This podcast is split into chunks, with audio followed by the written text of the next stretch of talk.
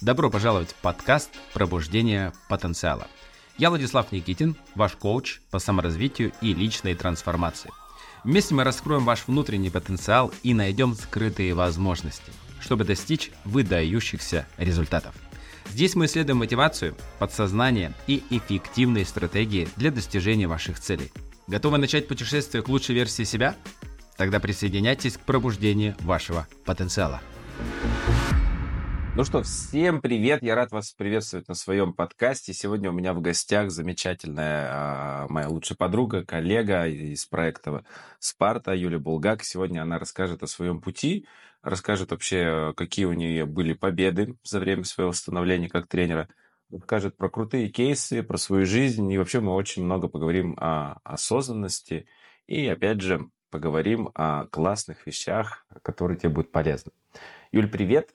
Привет, Влад, спасибо, что позвал. А, скажи, пожалуйста, вот до вообще твоего становления как тренером ты работала там на простой работе, честно, сейчас не помню какой, сейчас как раз она сама нам и расскажет. И вот каким образом ты пришла вообще к своему такому новому видению профессии, тренерству, работы с людьми, когда ты это начала делать, как ты к этому пришла, вообще почему тебя это сподвигло, потому что я очень часто встречаюсь с людьми в своей жизни, которые ну вообще не выбирают э, работать с людьми, и это очень такая, их мало, мало людей, которые готовы посвятить себя для других. Как ты к этому пришла? Вообще, почему тебя это мотивирует, и ты так долго работаешь? Ну, давай, да, расскажу немного свою историю. Я вообще очень люблю людей, в принципе, у меня такой психотип, и мне сложно быть одной. Я люблю, чтобы вокруг меня всегда было много людей, и друзей там, и так далее. Люблю выстраивать отношения. Чем больше в моей жизни отношений, тем а, кайфовее, в общем, чем больше у меня энергии. Я вообще закончила факультет журналистики со специализацией рекламы и связи с общественностью, начала работать еще в студенчестве именно в этой отрасли.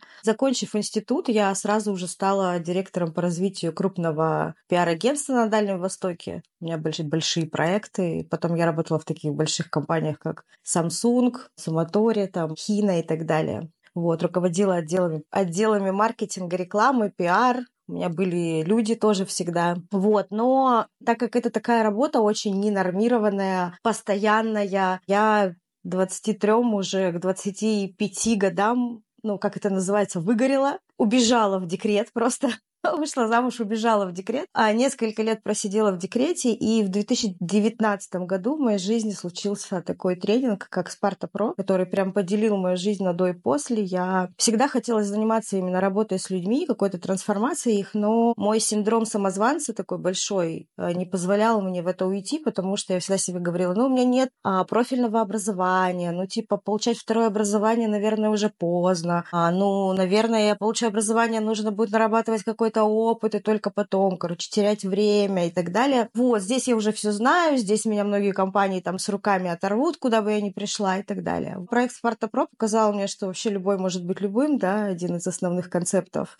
Нет ничего невозможного, и в один день на самом деле я зайдя в следующую программу, да, там а, после Спарты Про, я в один день уволилась отовсюду, в никуда просто. Прошла пять трансформационных программ, на, свои, на, на своей, как говорится, этой шкуре все это прожила. И после этого уже ушла непосредственно работать с людьми в команды как тренер. Ну, вообще, как изменилась твоя жизнь? Вот ты прошла там свой тренинг, потом прошла участницей, пять раз проходила участницей. Вообще, вот, какие изменения произошли в жизни, качественные, количественные? Вообще, вот какой масштаб получился, когда ты прошла? Потому что большинство людей вообще боятся работать над собой, они боятся заходить в какие-то трансформации, потому что, наверное, боятся результатов, потому что с ними же надо что-то делать. Так же классно сидеть на жопе ровненько и довольствоваться тем, что есть. Ну как, нет, не довольствоваться, ныть тем, что есть. А, ты знаешь, моя жизнь вообще радикально поменялась, да, я говорю, я, что я была человеком найма, не понимала, как вообще иначе. Сейчас моя жизнь устроена так, что я, ну, сама и распоряжаюсь, да. Я, иногда я просыпаюсь утром, вижу, что за окном, например, льет дождь или какая-нибудь дикая метель, и я просто просыпаюсь и такой, господи, спасибо, что мне не надо ехать на работу, потому что раньше я вспоминала, да, как вот это вот, ты выходишь, несмотря ни на что, вопреки всему, а Владивосток, я живу в Владивостоке, это город, в котором, если выпадает снег, он становится колом, и ты не можешь никак добраться до офиса, как только пешком. И у меня были опыты, когда я просто ходила пешком в офис через полгорода, ну, прям пешком в прямом смысле этого слова. Да, сейчас моя работа там на 90% в онлайн. Я езжу по городам России, это тоже кайф, это капец, как меня заряжает, вдохновляет. Теперь, когда ты видишь за окном э, дождь, тебе, ты понимаешь, что ехать до аэропорта, а потом еще лететь, да? А потом еще лететь, да, и, наверное, еще часа три просидишь в аэропорту. Это же тоже приключения такие достаточно интересные. Всегда. Однажды я летела в Южно-Сахалинск три дня, хотя туда лететь полтора часа, да, потому что там была дикая метель. Это что касается, в принципе, жизни, она сейчас у меня такая, я не знаю, как это сказать. Ну, давай так, блин, наверное, 80% людей в нашей стране мечтают о таком графике, который есть у меня, например, да. И да, иногда я устаю, потому что работа с людьми, она достаточно трудозатратна, психологически, эмоционально. Когда видишь результаты этих людей в конце, это просто x10 увеличивает те потери, которые, которые есть. Ну вот скажи, ты а, являешься мамой, а, женщиной. А, очень часто там, мужчина-тренеры это немножко по-другому все взаимодействие. А вот ты как мама, как вообще в твоей изменилась э, жизнь? Потому что очень часто девушки говорят, я не хочу расти, у меня есть дети, я хочу посвятить жизнь им. И вот как ты к этому относишься? Вообще, что бы ты могла сказать? То есть дети это все конец твоей э, молодой жизни, или все-таки дети это не преграда для развития и вообще масштаба? Дети это одна из моих основных трансформаций вообще, которые, вернее, э, Взаимодействие с детьми – это одна из моих основных трансформаций, которые произошли со мной. Когда меня вовлекали на первую мою трансформационную программу, как ты и сказал, моим основным аргументом было, ну, у меня же двое детей, как я все это успею, ну, нет. И тогда человек, который меня вовлекал, сказал, ну, тебе именно поэтому и надо выключать свою маму-квочку. Я была дикой мамой-квочкой, я делала с детьми уроки, я там орала на них, я там ратовала за то, чтобы они хорошо учились, а, я им гладила рубашки, ну, то есть вот это вот все, я прям была квочкой дикой, я прям реально положила... У меня был период, когда я положила свою жизнь на алтарь детей, мужа, семьи и так далее, да.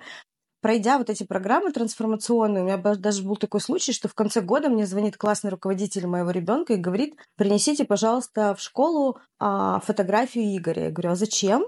Она говорит, ну мы его на доску почета повесим. Я говорю, а зачем? Он говорит, ну он же школу с отличием, ну год с отличием закон. Я даже не знала об этом. Ну то есть я, трансфор... вот, вот проходя эти трансформационные программы, я смогла сепарировать от себя детей. Причем это произошло очень экологично достаточно, как-то так спокойно. Когда я проходила свою первую программу, моему младшему сыну было 5 лет, наверное, да, 5. И это человек, который в 5 лет мог проснуться утром, так как родители ушли на спартанскую милю в 8 утра. Он мог проснуться в 5 лет, приготовить себе завтрак. Ну да, это были там хлопья с молоком, например, подогретые в микроволновке. Но тем не менее он мог приготовить себе завтрак, заниматься своими делами, и мы были спокойны, что с ним все будет в порядке, да, как бы. Ну, плюс у него есть там старший брат на 3 года старше. То есть не нужно воспитывать детей, как говорит Павел Воля, да, они все равно будут такими же, как ты, будут похожими на тебя. Вот, поэтому как только я вот трансформировала себя в формате там ответственности, в формате а, мои дети тоже это переняли, да, и я вот часто рассказываю на мастер-классах, что э, учителя в школе не знают вообще, что делать с моим старшим сыном, потому что он, он, он э, сильно отличается от своих сверстников. Он не отличник, он такой как бы середнячок в плане учебы, потому что тоже дома его никто не дрючит за оценки, по большому счету. Я включаюсь только когда вижу, что, ну, все-таки это подросток, и когда он совсем раскайфовывается, я вот в эти моменты включаюсь. Но тем не менее он знает как э, взаимодействовать с учителями в формате вин-вин. Он может прийти и сказать, вы знаете, я там уроки не сделал, ну давайте с вами договоримся, вы мне двойку ставить не будете, а я вам компенсирую, я завтра все сделаю, ну там, например, парты вам помою, там, ну давайте как бы вот в формате выиграл-выиграл по взаимодействию. Учителя иногда, конечно, в шоке, они мне звонят и говорят, ну как бы мы вроде бы его и наказать не можем за то, что он, он же вроде бы как взрослый договаривается, но и у нас опыта такого нет, как взаимодействие с такими детьми. Вот. Поэтому мои дети спокойно относятся к тому, что я периодически уезжаю. Безусловно, мы скучаем. Вот эта самостоятельность на самом деле и меня, и, их, я думаю, радует, когда мать не стоит над ними, не орет. У меня была участница, у меня рассказывал ситуацию, и учительница позвонила, говорит там, что у вас сын плохо учится. И она ей задала вопрос. И она, ну, она говорит, вы плохая мать. Вам нужно как бы за сыном смотреть. И она сказала, а вы мне ответьте, как вы это создали, что мой сын а, под вашим руководством не может а, учиться на пятерке. Она орала в трубку там, типа, потому что, ну, люди не привыкли слышать, да. когда им возвращают ответственность. Тогда э, перейдем уже к более взрослым людям. За 4 года, да, получается, 4 года уже ты работаешь в проекте тренером. Расскажи, пожалуйста, какие основные принципы и методы ты используешь для работы с людьми? То есть вот каким образом люди трансформируются? Можешь приоткрыть такую некую завесу тайны? Что, что же там такого волшебного, что люди так сильно меняются? Интересный вопрос. Я на самом деле сама никогда не задумывалась о. Но программа, которую я веду, это такой некий групповой коучинг по целям. Да, это не психология в ее чистом виде, это не терапия. Мы не занимаемся глубоким копанием детско-родительских отношений или травм каким. Мы работаем с настоящим и будущим, с будущим как с целями людей. Работаем в формате э, основного принципа «дело во мне». Ну, то есть, если у меня нет а, достаточного количества денег, это не мой начальник, там, козел, да, а это я не проявляюсь настолько, чтобы мне было за что больше платить, да. Если у меня отношения не того уровня, которые я хочу, это там не мой муж или жена не такие, это я так создаю отношения, что со мной можно, например, да, так обращаться и так далее. И некоторых людей, конечно, это шокирует, они говорят, ну как же, вот типа, если женщина в домашнем насилии находится, неужели вот она в этом виновата? Ну, если она там находится даже, да, до сих пор, то это ее выбор, да, и есть и в ее силах это остановить или продолжать быть в этом, да. Вот это вот, ну, как бы основной такой принцип э, взаимодействия программах, которые я в том числе веду. И люди идут э, к своим целям, как раз начинают идти и, и, из позиции, как я это создал, да, как ты говоришь, это основной вопрос трансформационный в наших программах, да, и из позиции дела во мне, что все, что, все, что есть в моей жизни, я создаю. Какие яркие примеры есть? Без имен, конечно, сохраняя конфиденциальность данных. Какие яркие примеры есть именно там в количественных результатах? Вообще, как люди трансформировались? Что тебе больше всего запомнилось из твоего опыта? Ой, у меня огромное количество очень крутых кейсов. Ты даже заговорила, вот у меня мурашки пошли. Огромное количество разных. У меня есть э, одна там, одна женщина, это, я считаю, гордость моя и многих людей вообще, и нашего сообщества. Она живет, она живет на острове, это не Бали, это не Мальдивы, это остров Сахалин, да. Эта женщина, когда пришла в программу, она там сидела в углу, плакала, она была такая прям тетка-тетка. А через три месяца это стала молодая, красивая, цветущая женщина. Она была воспитателем в детском саду, у нее там был муж-наркоман, и это были такие созависимые отношения, вплоть до того, что есть четверо детей, но при этом она работала в детском саду, платила за него кредиты, платила за его реабилитационный центр, и при этом у нее там был килограмм гречки на неделю на, на нее и на детей на еду. Ей подарили про проект Спарта, подарили, это ну, один из небольших кейсов, кому подарили, и он взял оттуда все, что можно было взять. А за три месяца она открыла свой бизнес, это столярная мастерская она всегда хотела работать с деревом, она открыла свой бизнес, она отцепилась от своего мужа-наркомана, она начала зарабатывать 300 плюс за три месяца. А, ну, то есть это стала цветущая, красивейшая женщина, она вот сколько там, 4 или 5 потом программ прошла. Сейчас она на самом деле еще открыла такой, как, как бы так сказать, центр э, для творческих людей, которые объединяют. Вот она столяркой занимается, кто-то занимается керамикой, кто-то еще чем-то. И они такие прям поддерживают друг друга и создают какие-то вещи индивидуальные, красивые, помогают друг другу продавать, э, зарабатывать, развиваться. И, в общем, это сейчас счастливый человек. И на самом деле даже со своим мужем наркоманом она его вовлекла в Спарту. Он прошел, прошел трансформационную программу, и сейчас у них хорошие на самом деле отношения. И вот даже недавно она сообщила, что он подарил ей машину. Подтверждаю. Да. Я знаю этих людей. Э, непосредственно э, муж проходил у меня программу, поэтому я лично с ними всеми знаком и с этой девушкой знаком, поэтому, да, я видел на глазах, как это все меняется. Интересный кейс был это вот, когда человек зашел с нулем, и точнее с большим минусом. Был у меня в программах человек, который прям миллионер, почти миллиардер, у него там сейчас 300 тысяч до ярда в месяц не хватало, а он прям в прямом смысле владелец заводов а, и пароходов тоже, да, он занимался рыбой, занимается рыбой во Владивостоке, а у него завод по рыбопереработке, у него пароходы по рыбодобыче. И когда он на самом деле, я его увидела в зале тренинга, я ну, я сама испугалась в формате, испугалась в формате того, что я могу этому человеку дать. Но он так много создал в своей жизни, у него тоже и трое детей, и классные отношения на самом деле. Я подумала, что я могу тебе дать, ты и так такой крутой, да. Но через три месяца он звонил, плакал практически мне в трубку, говорил спасибо тебе большое. Эта программа научила меня тому, что реально невозможное возможно. Ну, то есть он сделал по рыбодобыче э, результаты, которые никто никогда не делал в его нише. И причем там же не просто так, там же они какие-то квоты выкупают.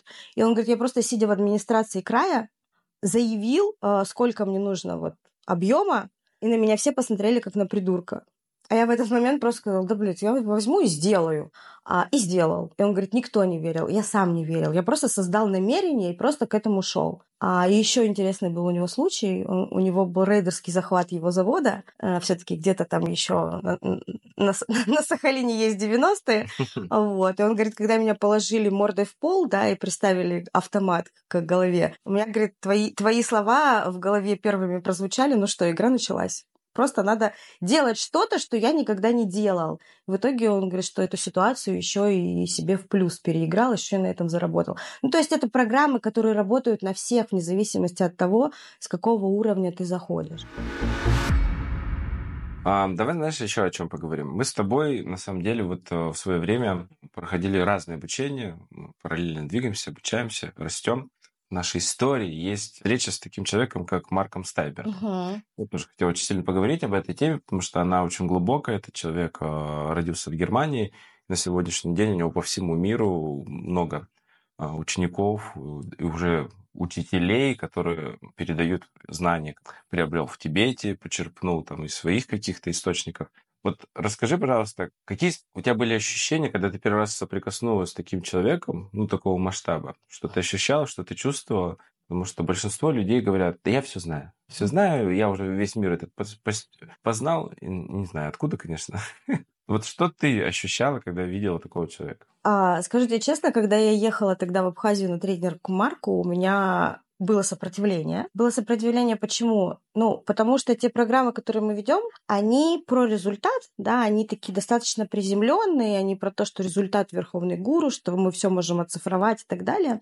А то, что дает Марк, это это что-то большее, да, нежели этого. Не, не от этого, опять же, да, там, а, как говорит один наш а, общий с тобой наставник и руководитель, и наш друг, там, Сергей, да, Калин, а он говорит, что есть такой, все мы сталкиваемся с таким тренерским, нар, тренерским нарциссизмом, да, когда вот я все знаю, уже у меня столько кейсов, я такой крутой, как бы, и вроде как, да, всю жизнь постиг. И, видимо, мой вот этот тренерский нарциссизм был в формате этой программы, у меня было сопротивление, но когда я увидела и услышала Марка, мне сложно даже это объяснить, да. Во-первых, это сам человек какого-то, какой-то другой формации, его поле настолько трансформационное, что просто находясь с ним в одном поле, происходят происходит внутренние трансформации, да.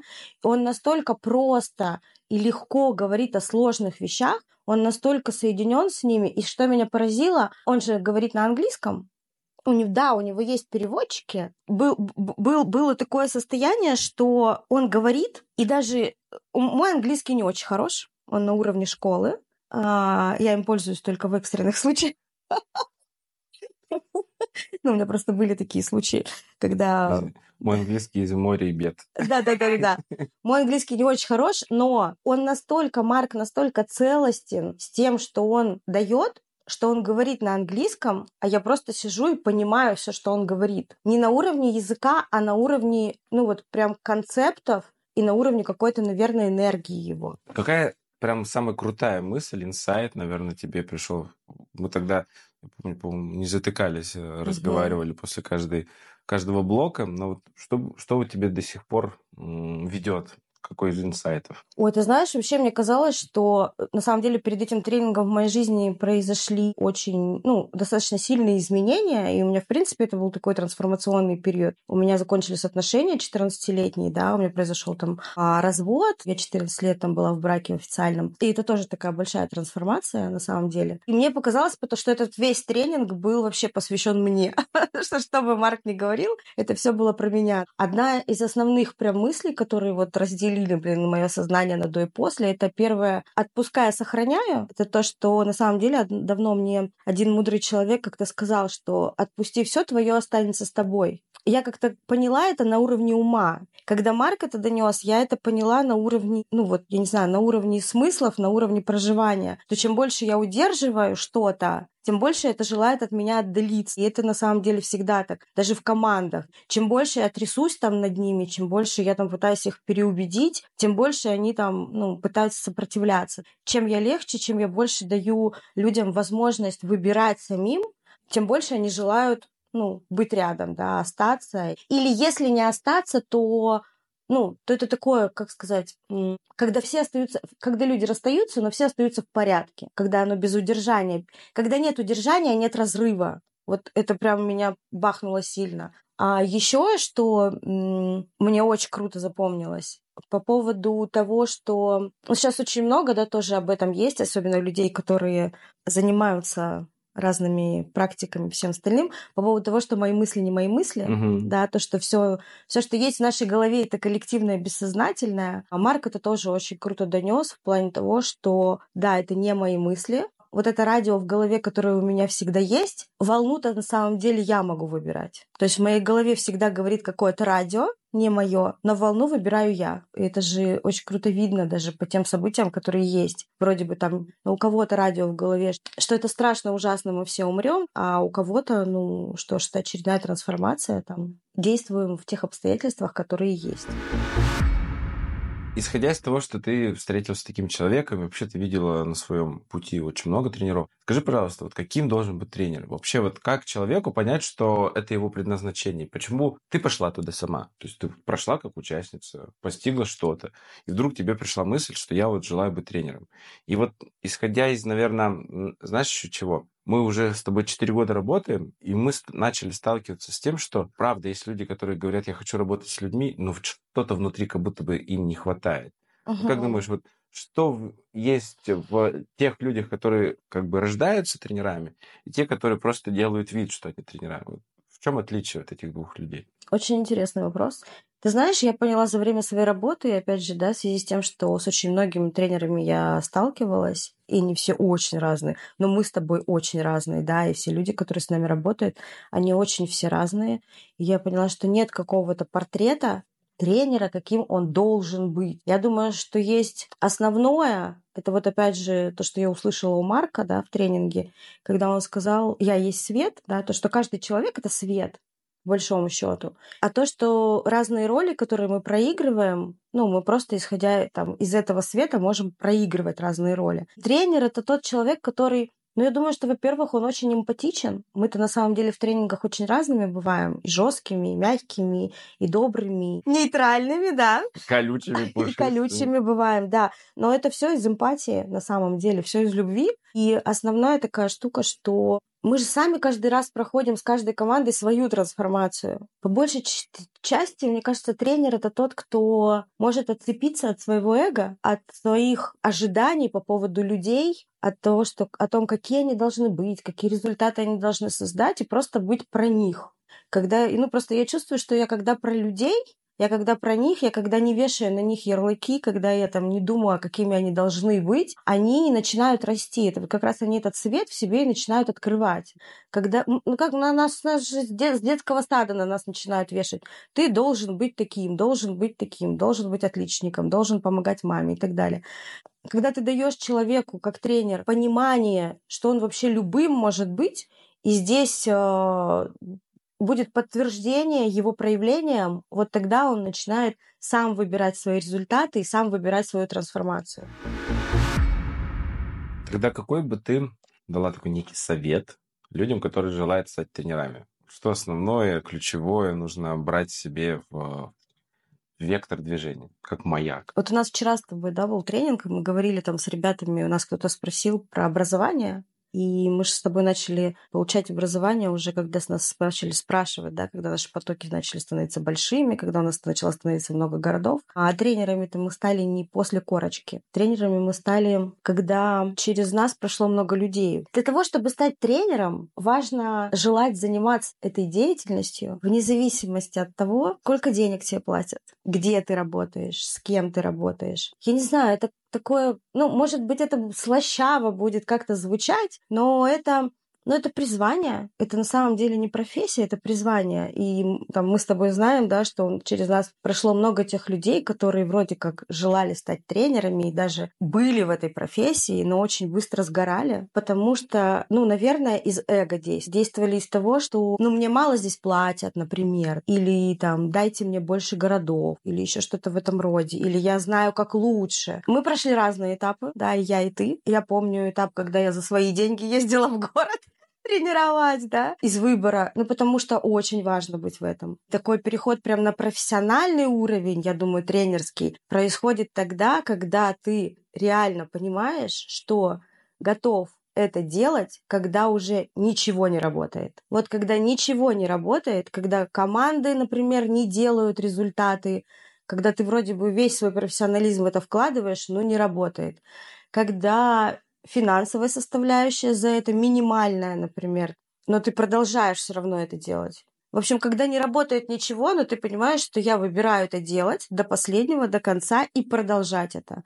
Вот тогда происходит переход на профессиональный уровень.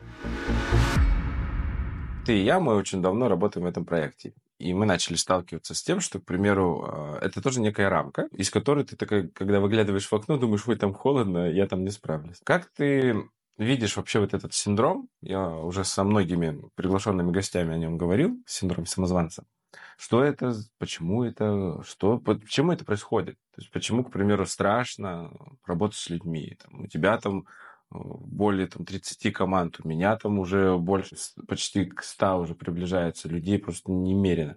Но все время есть такое ощущение, что, ну, может, пока еще рано. У меня даже есть мастер-класс э, «Как творить и делать дело без страха и сомнений» про синдром самозванца. По, по статистике психологов, сколько? 60% людей страдают синдромом самозванца.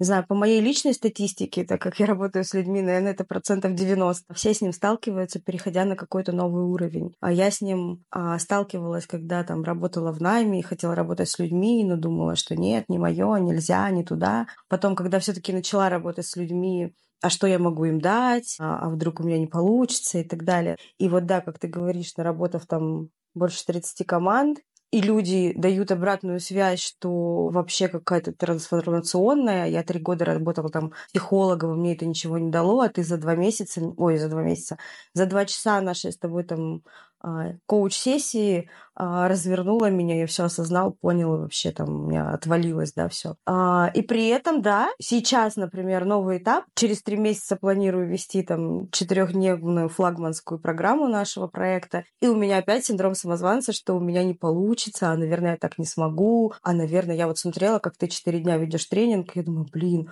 наверное, у меня так не получится, наверное, у меня столько энергии не хватит а, наверное, я так варьировать быстро не смогу, там, и так далее. Мне кажется, что это тот флаттер, синдром самозванца, это, наверное, тот флаттер, когда ты стоишь перед новым уровнем все таки Когда важно растянуть свою коробочку, расширить ее и поместить туда какую-то свою новую роль. И там психика срабатывает на защиту. Зачем нам Зачем нам лишний раз шевелиться, когда здесь у нас уже все понятно? Здесь мы уже крутые. Там же страшно, там же можно, как мы любим говорить, обосраться. Там же тебе могут помидорами закидать, а вдруг не получится. А здесь у нас уже все классно, здесь нас уже любят, здесь у нас все тепленько уже, мы знаем как. И шагнуть туда, шагнуть туда страшно. И я думаю, что вот там появляется этот самозванец. А самозванец это тот человек, который, у которого есть мысль, что он еще не доучил самая большая проблема заключается в том, что когда я начинаю учить, там открывается новый параграф, э, новая глава, и ты понимаешь, что еще надо пара лет. Бесконечное количество времени можно учиться, да. Как кто-то сказал, говорит, э, то, что ты учил, поставь себе цель сначала год практиковать, а потом иди через год еще учить. Потому что если ты учишься, а потом учишься, а потом учишься, это херня. Да. То есть отучился, год практикуй, год практикуй, вообще больше никуда не заходи. И только через год начинай доучивать да, то, что там в течение года тебе не смог. Да? Я когда закончила школу, по, эту, автошколу, у меня был очень классный инструктор по вождению, очень веселый чувак. И когда я сдала экзамен, я сдала с первого раза экзамен по вождению. Я когда сдала экзамен, пришла к нему, поблагодарила его. Он говорит, а теперь забывай все, что мы с тобой учили, и иди на дорогу учиться на практике заново. Вот я думаю, что это то же самое. Можно учиться особенно в работе с людьми, особенно огромному количеству скиллов, психолога, коуча и так далее. Когда я выхожу работать с людьми, я на каждой команде познаю что-то новое, потому что они все такие разные. Действительно, можно забыть все, что ты учил в институте, там, грубо говоря, и просто начинать на практике учиться заново на людях. Ну, а веришь ли ты вот в такое понятие, как поток? Что-то пришло в потоке, ты в потоке с человеком Конечно. отработал, ты даже не понимаешь, что это за инструмент был, ты даже не понимаешь, что за слова ты говорил. Ловила такое ощущение? Конечно, безусловно, постоянно, постоянно. Я иногда начинаю что-то говорить, я смотрю, они начинают плакать. А я вроде ничего такого не сказала. Но это действительно как какая-то какая-то эмпатия, какое-то соединение с людьми, действительно из потока, как там из вселенского интернета, как я как говорю, да, когда подсоединяешься к вселенскому интернету, иногда говоришь, говоришь, говоришь, говоришь, а потом, о, надо записать. За самой собой надо записать, потому что такие крутые мысли, и люди действительно прям разворачиваются сильно. Ну, я очень часто, кстати, сам начал сталкиваться с такой ситуацией. Я тут несколько раз уже записал там себя на видео, рилсы начал снимать, вот подкасты сейчас веду. Мне иногда кажется, что я какой-то бред говорю. Но когда люди... Э, как только я думаю, что я говорю бред, мне сразу почему-то люди начинают писать, говорят, ой, слушай, спасибо, я сейчас увидел там твой рилс, он прямо сейчас вот прямо... Вот как будто бы мне сегодня нужен был. Я такой, о, спасибо. Mm. Вселенная каждый раз мне говорит, слышь, ты опять херней занимаешься, все окей.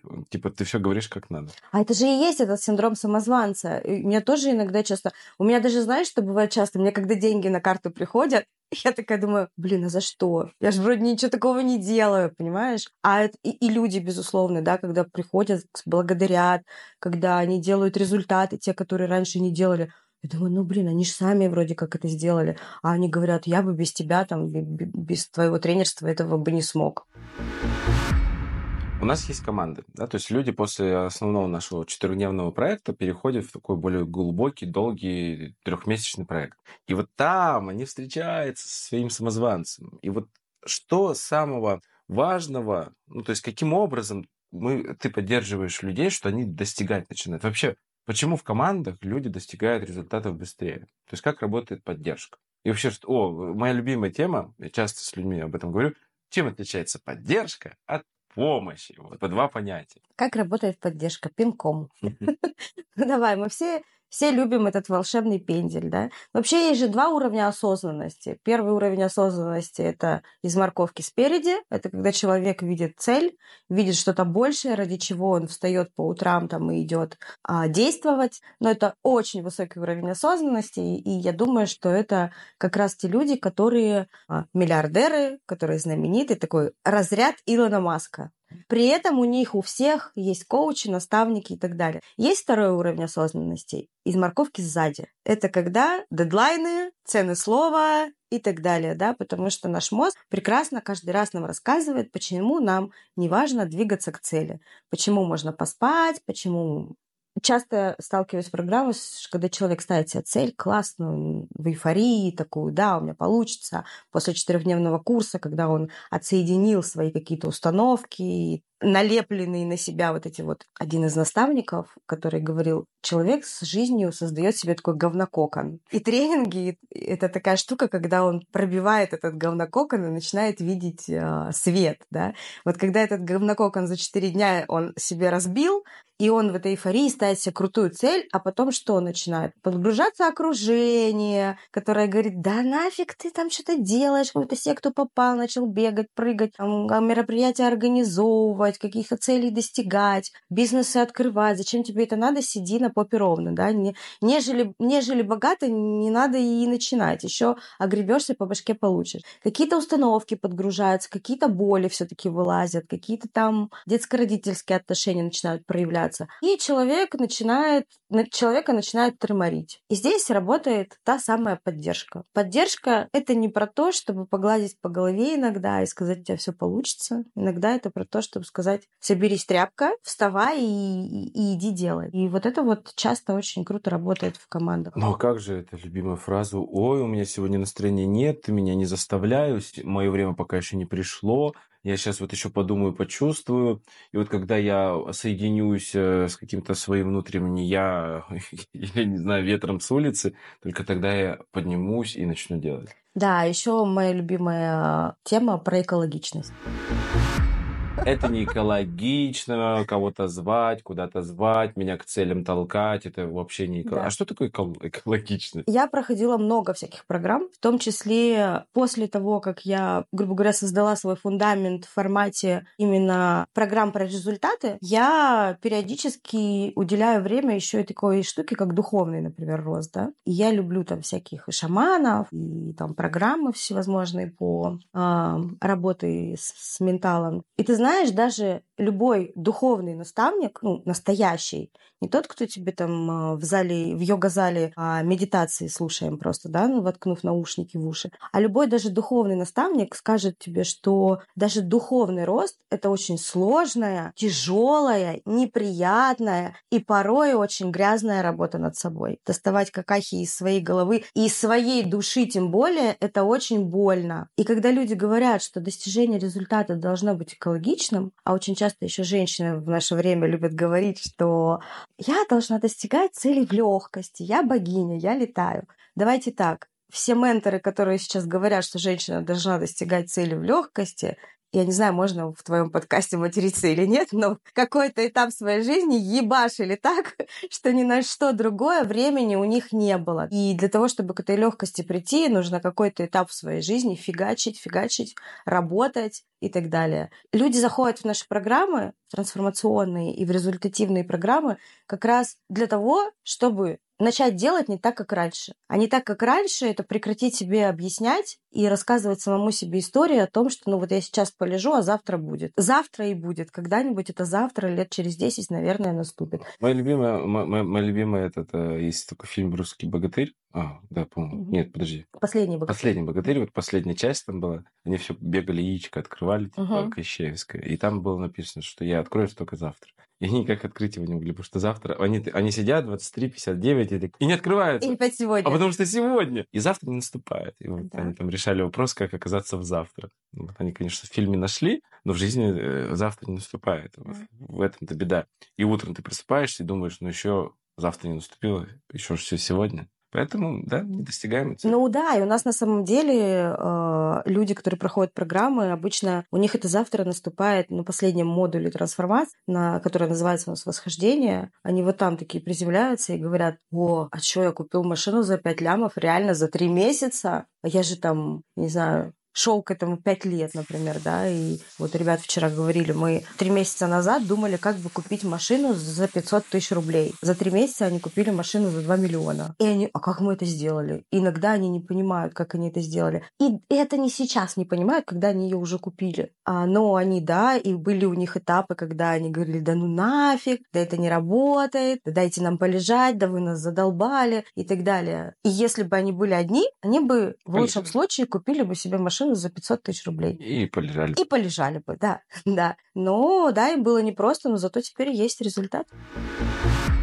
Тогда вот э, с какими трудностями вообще сталкиваются люди в работе над собой? Со всеми! Со всеми! Начиная от того, что проснуться утром, да? О, безусловно, это самая первая сложность. Проснуться утром, проснуться утром, поднять себя, начать делать элементарные действия. Я не знаю, там такие как зарядка иногда у многих людей вызывает дичайшее сопротивление, вплоть до того, что они посылают там программу, говорят, да что это такое? Почему мне надо там 10 раз присесть, да, там утром и сделать зарядку, хотя, ну, блин, это же для твоего здоровья элементарно. Трудности в коммуникациях. Почему у людей нет результата? Любые результаты, по большому-то счету, это эффективная коммуникация. Деньги — это коммуникация, да, деньги же от людей приходят. Отношения — это коммуникация коммуникация, даже здоровье — это коммуникация с самим собой. Договориться с собой, пойти записаться, сделать себе зубы, да, например, mm-hmm. и так далее. А, и люди не умеют выстраивать эту коммуникацию эффективную. Больш, б, большая часть нашей программы э, как раз уделена тому, чтобы выстраивать эффективные коммуникации между людьми. И они начинают их на разных уровнях выстраивать. С одним человеком, да, со своим бать, со своей малой группой, там, 3-5 человек, со своей командой. И вот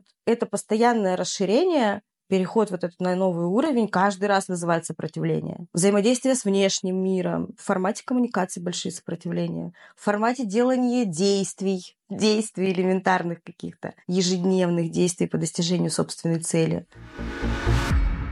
Как думаешь, вообще, почему в человеке существует такое понятие, как сопротивление? Для чего оно дано? Не думала об этом? Ну, для чего оно нам дано? Это же природой устроено так. Наш рептильный мозг же нам говорит, э, надо побольше сохранить энергии. Вдруг давай лучше полежим, в принципе. Э, ну, а людям зачем расти? У нас все хорошо сейчас. Мы живем во время, когда у нас все хорошо. На голову не капает. На улице сейчас в Иркутске минус там 35. Мы с тобой сидим, нам кайфово, тепло, ничего не мерзнет. Поесть всегда есть что. Многие же даже уходят во фриланс, им даже выходить никуда не нужно для того, чтобы заработать себе на пропитание. А больше зачем? И у людей нет этого ради чего большего. Вот как раз мы очень много работаем над тем, чтобы люди начали наконец действовать из этой морковки спереди, а не когда подожмет сзади. А вот по поводу морковки сзади, да, и вот э, неэкологичность. А когда в твоей жизни происходит жопа, э, которую ты не ждешь, это про экологичность?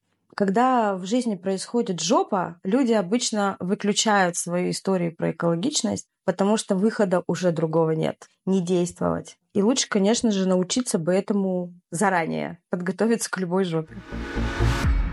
Ну вот э, что основное, наверное, в программе, которая длится там три месяца, люди изучают? Ну, помимо того, что там достигает цели, общаются. Вот вообще в чем там уникальность? Вот там есть волшебство. А, ну, лично я точно считаю, что там есть волшебство, потому что я четыре года сам работаю в этом проекте и видел другие команды и слышал от других команд. Даже тренер, если честно, сам не заинтересован в том, чтобы у человека был какой-то результат.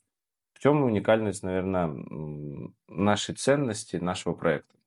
Ну, я считаю, что основная цель — это в первую очередь то, что и я получила. Блин, такой, какой я была пять лет назад, давай, это вообще другой человек, нежели такой, какая я сейчас. И основная ценность, я считаю, нашей программы — это вариативность. Это как человек по ее завершению получает очень вариативное мышление. Ну, то есть, когда он понимает, что если перед ним стоит задача, он может решить ее так или как-то иначе. Но не решить ее у него нет больше возможности. Ну, то есть мысли даже такой нет, что у него не получится ее решить. Ну, то есть, когда возникает какая-то ситуация, он получает такой э, очень гибкий ум, который умеет очень быстро принимать решения. Это вот и есть вот эта антихрупкость э, в нашем очень турбулентном мире. Э, если ты будешь очень твердый и знаешь, что вот это работает только вот так, очень легко сломаться. Когда возникает какое-то обстоятельство, как там, да, 4 года назад нам всем показали, что в один день нас могут закрыть по домам, хотя, да, там лет 7, если бы нам такое рассказали, мы покрутили пальцем в виска и сказать, это невозможно. Закрыть все границы в мире, посадить нас дома, не разрешать ходить в рестораны, там, фитнес-клубы, и вообще выходить в некоторых городах даже на улицу не разрешали выходить. И в этот момент же очень много людей умерло, в, ну, в переносном смысле этого слова, как бизнесы, как семьи умерли. А, а те, кто умел быстро принимать решения, быстро перестраиваться, те, кто был очень гибкими, они даже выросли на этой истории. И как раз программа, наша программа о том, как уметь быстро принимать решения и создавать результат в постоянно меняющихся обстоятельствах. А какова роль эмоционального интеллекта в процессе вообще личностного становления? Да? То есть вот, э, как это можно развивать? Я считаю, что вообще эмоциональный интеллект — основа основ. Да, у тебя может быть зашкаливающий IQ, при этом э, есть же такая да, история, что очень много у нас, возьми там какие-то профессии типа дворники, ну, люди, которые работают физически, у них очень высокий уровень IQ, но очень низкий уровень эмоционального интеллекта. А, а есть... что это вообще такое? Эмоциональный интеллект — это умение вот давай так, почему троечники добиваются большего успеха, чем отличники? Потому что у них высокий уровень эмоционального интеллекта. Потому что когда отличники зубрили и, приходя в школу, были в безопасной обстановке, троечники занимались своими делами, приходили в школу, были очень в небезопасной обстановке и начинали как-то решать это. Эмоциональный интеллект это про то, что это как раз про гибкость ума, это про то, чтобы быть в порядке вне зависимости от того, какие обстоятельства на тебя сыпятся из внешнего мира, оставаться стабильным и принимать решения не уходить в эмоции, не, выходить, не уходить в панику, не уходить в свой рептильный, в основные реакции своего рептильного мозга, да, там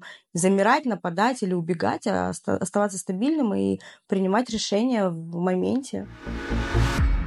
Благодарю. И давай как бы в завершение сделаем такой большой-большой инсайт, большой итог вообще всего нашего разговора. Как бы ты могла охарактеризовать вообще в мире трансформацию? Ну, то есть трансформацию в плане чего? Вообще, что, что такое тренинги? Вот я очень много слышал, что люди, на самом деле, до сих пор боятся этого слова с точки зрения вот вообще всего процесса. Потому что как бы все, что неизвестно, все страшит, да, а тренинги имеют свойство держать все в тайне. Кстати, вот тоже, э, может быть, ты раскроешь нам секрет, почему все держится в тайне в тренинговых процессах. Давай так, вначале про тренинговые процессы.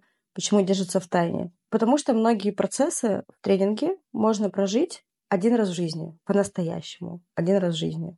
В лучшем случае там раз в пять лет. Если я буду знать о том, какие в тренинге будут упражнения, я на том уровне осознания, который у меня есть сейчас, навешаю на это упражнение кучу своих мнений и интерпретаций и решу, а как я поступлю в этой ситуации. И придя туда, я не смогу на самом деле прожить это по-настоящему, получить какие-то свои осознания, изменения.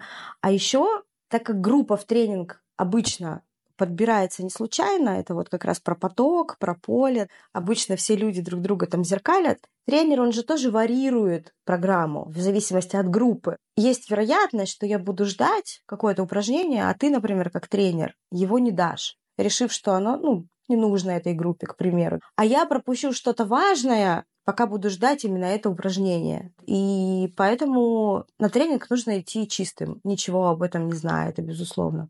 По поводу мира и, в принципе, трансформации, а, я считаю, что наша жизнь — это одна большая трансформация, особенно в связи с тем, что сейчас происходит в нашем мире. Изменения, они произойдут в любом случае. С, тобой, с твоим участием или без твоего участия. Если они произойдут с твоим участием, есть вероятность, что эти изменения тебе понравятся. Если эти изменения произойдут, а они произойдут все равно без твоего участия, есть вероятность, что ты будешь этими изменениями недоволен. Вот сейчас прекрасно есть сериал «Слово пацана», про который очень многие говорят, и там на самом деле очень круто показана трансформация, да, это прям такая эпоха показана, где происходили со всеми людьми трансформации, эпоха изменений. Слушай, я тут посмотрел э, интервью с Гоблином, и он говорит, страшно то, что все сцены снимались в реальных э, домах и подъездах. Угу. И судя по тому, что они подходят для съемок, у нас ничего, не поменялось. не поменялось, Вообще да. ничего не поменялось. Вот, да. вот как есть, да, типа страшно. Там от 80-х до 2023 года подъезды ровно такие же. Ничего не меняется. Да, да. И там очень круто показано, как происходит трансформация людей. Есть люди, которые пытаются в этот поток войти, что-то изменить, как-то на это повлиять, а, как-то встроиться в новые реалии. Есть люди, которые делают вид, что ничего не происходит, и там классно показано на самом деле, что с ними происходит, пока они делают вид, что ничего не происходит. И есть люди, которые не влияют просто на это. Это же э, история во всем есть. Люди, которые играют, чтобы выиграть, которые играют, чтобы не проиграть, просто играют, и люди, которые не играют. И со всеми этими тремя категориями происходят трансформации. Но только результаты у всех разные. Я очень давно смотрел одно из интервью Хакамады, и она очень умную, гениальную мысль сказала. Она говорит, понимаете, говорит, 80-е годы нам на тренинги ходить не надо было. Нам нужно было на улицу выйти. Угу. И там надо было принимать решения, а, выживать, а, договариваться и так далее. Ну, судя по тому, как показывают в сериале, вероятно, это так и было. Говорит, но сейчас время все равно поспокойнее. Да, это где-то есть, это где-то существует, но время спокойнее. И для того, чтобы люди дальше эмоционально росли, говорит, начали придумывать тренинги, то есть создавать пространство, где в экологичных упражнениях, в простых игровой форме люди перепроживают определенные какие-то свои этапы. Раньше их просто проживали на улице, когда прыгали с, гаража на гараж, на гараж типа, а, а тебе слабо, не слабо, да, вот когда то на слово тебя ловили то сейчас просто в экологичных условиях, в четырех стенах, на стульчиках, там, через какие-то упражнения ты получаешь тот же самый результат. Но люди почему-то боятся этих стульчиков. Да давай даже будем говорить не о лютых каких-то временах, а о реальных событиях, которые у каждого происходят или могут произойти в жизни. Ну, я упомянула, что в моей жизни произошел развод. Хотя, когда я выходила замуж, у меня было четкое убеждение и намерение, что это будет один раз и, и на всю жизнь. Но в связи с тем, что мы на самом деле очень много посетили программ трансформационные, я и мой бывший супруг, а, наше расставание произошло настолько ну, экологично, как вот мы недавно говорили, да, что на самом деле на четыре человека в этом мире стало счастливее, ну, то есть четыре человека в этом мире стало счастливее, то есть я там, мой супруг, бывшие наши дети, мы там не ругались, не дрались, не делили имущество, не делили детей, не истерили, мы там в хороших отношениях продолжаем быть, и на самом деле даже дети, которые страдают часто в разводах, а, наши дети остались в порядке, потому что как бы мы смогли пройти этот этап очень трансформационный так, ну, чтобы все выиграли. Вот этому учат тренинги в любых ситуациях, в создании отношений в бизнесе, в прекращении отношений в бизнесе, в потерях каких-то. Ну, то есть лучше прожить это вначале, потренироваться в безопасных условиях для того, чтобы потом в жизни а, пройти это красиво, спокойно, экологично, чтобы все выиграли. Ну, на этой красивой такой а, романтичной ноте, я думаю, мы будем завершать. Благодарю тебя за такой э, чудесный разговор. Я думаю, большинство из вас словили инсайты. Делитесь в пространствах, где можно оставить комментарии. Буду очень рад прочитать. А тебе спасибо. Увидимся в будущем на наших проектах mm-hmm. с тобой. Ну и, конечно, будем рады видеть вас э, в наших э, программах для того, чтобы получить новую жизнь, новое видение. Да, благодарю тебя, Влад. Спасибо за то, что делаешь. Ну что, друзья, всем пока-пока. Присоединяйся к нам в следующем выпуске подкаста, где мы продолжим исследование подсознания, саморазвития и личной трансформации. Подпишитесь на наш канал, чтобы не пропустить новые эпизоды и быть в курсе самых актуальных тем и советов. Спасибо, что были с нами и помните, ваше подсознание – ваш сильный союзник на пути к успеху и счастью. До встречи в следующем выпуске «Пробуждение потенциала». Пока-пока.